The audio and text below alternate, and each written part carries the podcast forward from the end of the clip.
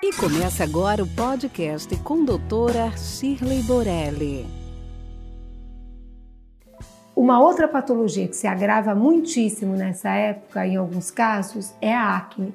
Então, não, não, aconteceu nada de novo, o paciente chega e fala: Doutora, eu não mudei nada, mas a minha acne piorou. Ela ficou mais inflamada, com alguma, algumas espinhas mais evidentes. O que, que aconteceu? Muitas vezes a mudança de temperatura do verão para o inverno também agrava os casos de acne, por conta do ultravioleta do sol estar de alguma maneira protegendo ou atuando como um anti-inflamatório na acne, principalmente nos meses de verão. Aí vale uma ressalva importante, porque o excesso de exposição ao ultravioleta ou ao sol muito quente também pode piorar a acne. Então, a acne é uma patologia que precisa de um grau correto de ultravioleta para que ela não se agrave por falta de ultravioleta e nem seja exacerbada pelo excesso de ultravioleta. Outra patologia importante que se agrava nessa época é a psoríase. Psoríase são lesões descamativas, às vezes em base avermelhada, que ocorre principalmente em cotovelo, joelhos, pode haver alteração da unha, também lesões em couro cabeludo e elas, da mesma maneira que a dermatite seborreica, elas podem se agravar nessa época.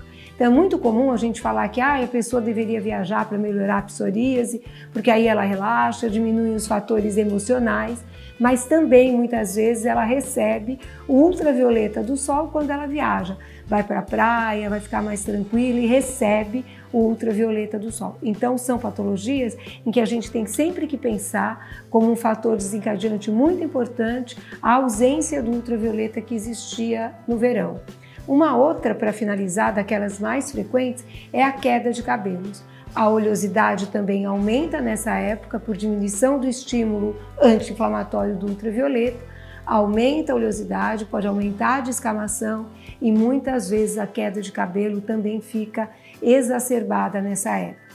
Nesse caso, é muito importante que fatores diferenciais também sejam eliminados, como fatores hormonais, estresse, aliás, estresse em todas as patologias, e aí a, a terapêutica correta deve ser então instituída.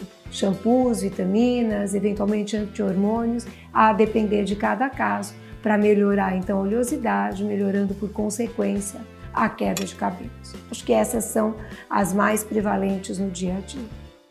E fica aqui nosso podcast de hoje. Acompanhe nosso dia a dia no Instagram.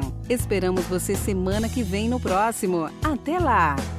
Esse podcast foi gravado por Ética Marketing Médico. www.eticacomh.com.br